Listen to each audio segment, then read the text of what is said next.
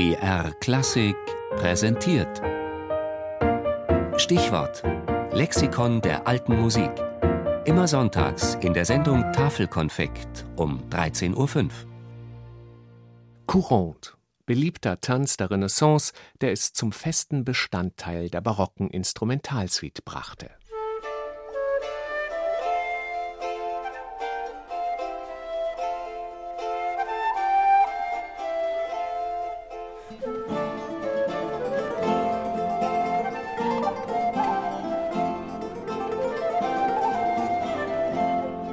Was der Wiener Walzer für das 19. Jahrhundert war die Courante für das 16. und 17. Jahrhundert, ein hochbeliebter Gesellschaftstanz, der nicht nur in Adels- und Bürgerkreisen getanzt wurde. Von Frankreich und Italien ausgehend eroberte der Renaissance-Tanz schon bald ganz Europa.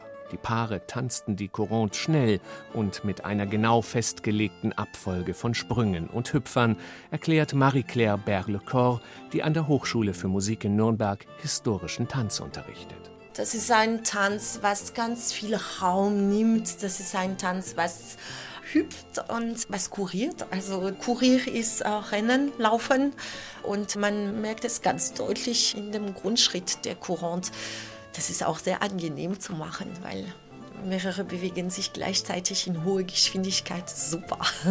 Ob die französische Courante oder die italienische Corrente nun zuerst da war, ist ein Streit, der bis heute nicht entschieden ist. Die ältesten Beschreibungen des Tanzes finden sich jedenfalls in französischen Quellen. Wie populär dieser Tanz war, erkennt man schon an den zahlreichen Musiksammlungen, die ihn Anfang des 17. Jahrhunderts beinhalten. In Christian Roths Couranten-Lustgärtlein finden sich 74, in Michael Pretorius berühmten Terpsichore sogar 163 Couranten.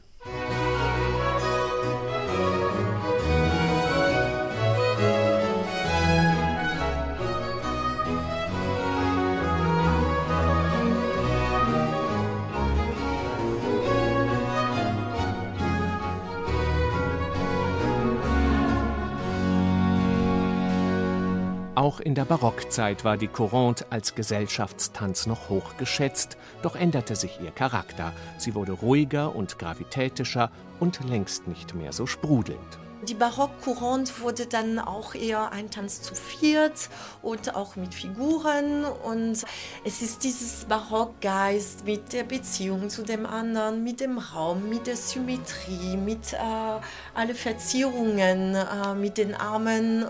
Und auch vom Schritt her, das ist etwas, was wie eine kleine Welle ist.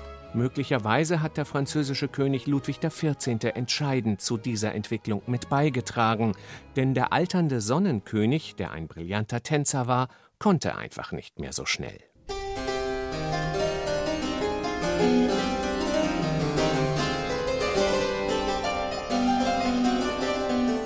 In dieser Zeit eroberte sich die Courante auch neben der Allemande ihren festen Platz in der barocken Instrumentalsuite. François Couperin in Frankreich, Arcangelo Corelli und Antonio Vivaldi in Italien und Johann Sebastian Bach in Deutschland schufen zahlreiche mustergültige Beispiele. Und auch wenn es ein weiter Weg war von dem quirligen Renaissance-Tanz bis zur kunstvollen barocken Instrumentalform, tanzen lässt sich die Courante noch immer, weiß Marie-Claire Berle-Corps diese alten Tanzen, die jetzt in die werdende klassische Suite sich befinden, haben noch das Kern vom Tanz. Aber die verlieren natürlich im Laufe der Zeit das Charakter und die Impulse und die Akzente. Meistens kann man sie sehr wohl tanzen, aber wenn man sie tanzen möchte, muss man ein bisschen so vielleicht das Glück haben, sie mit Live-Musikern zu machen und wieder ein bisschen neue Akzentuierung da bieten.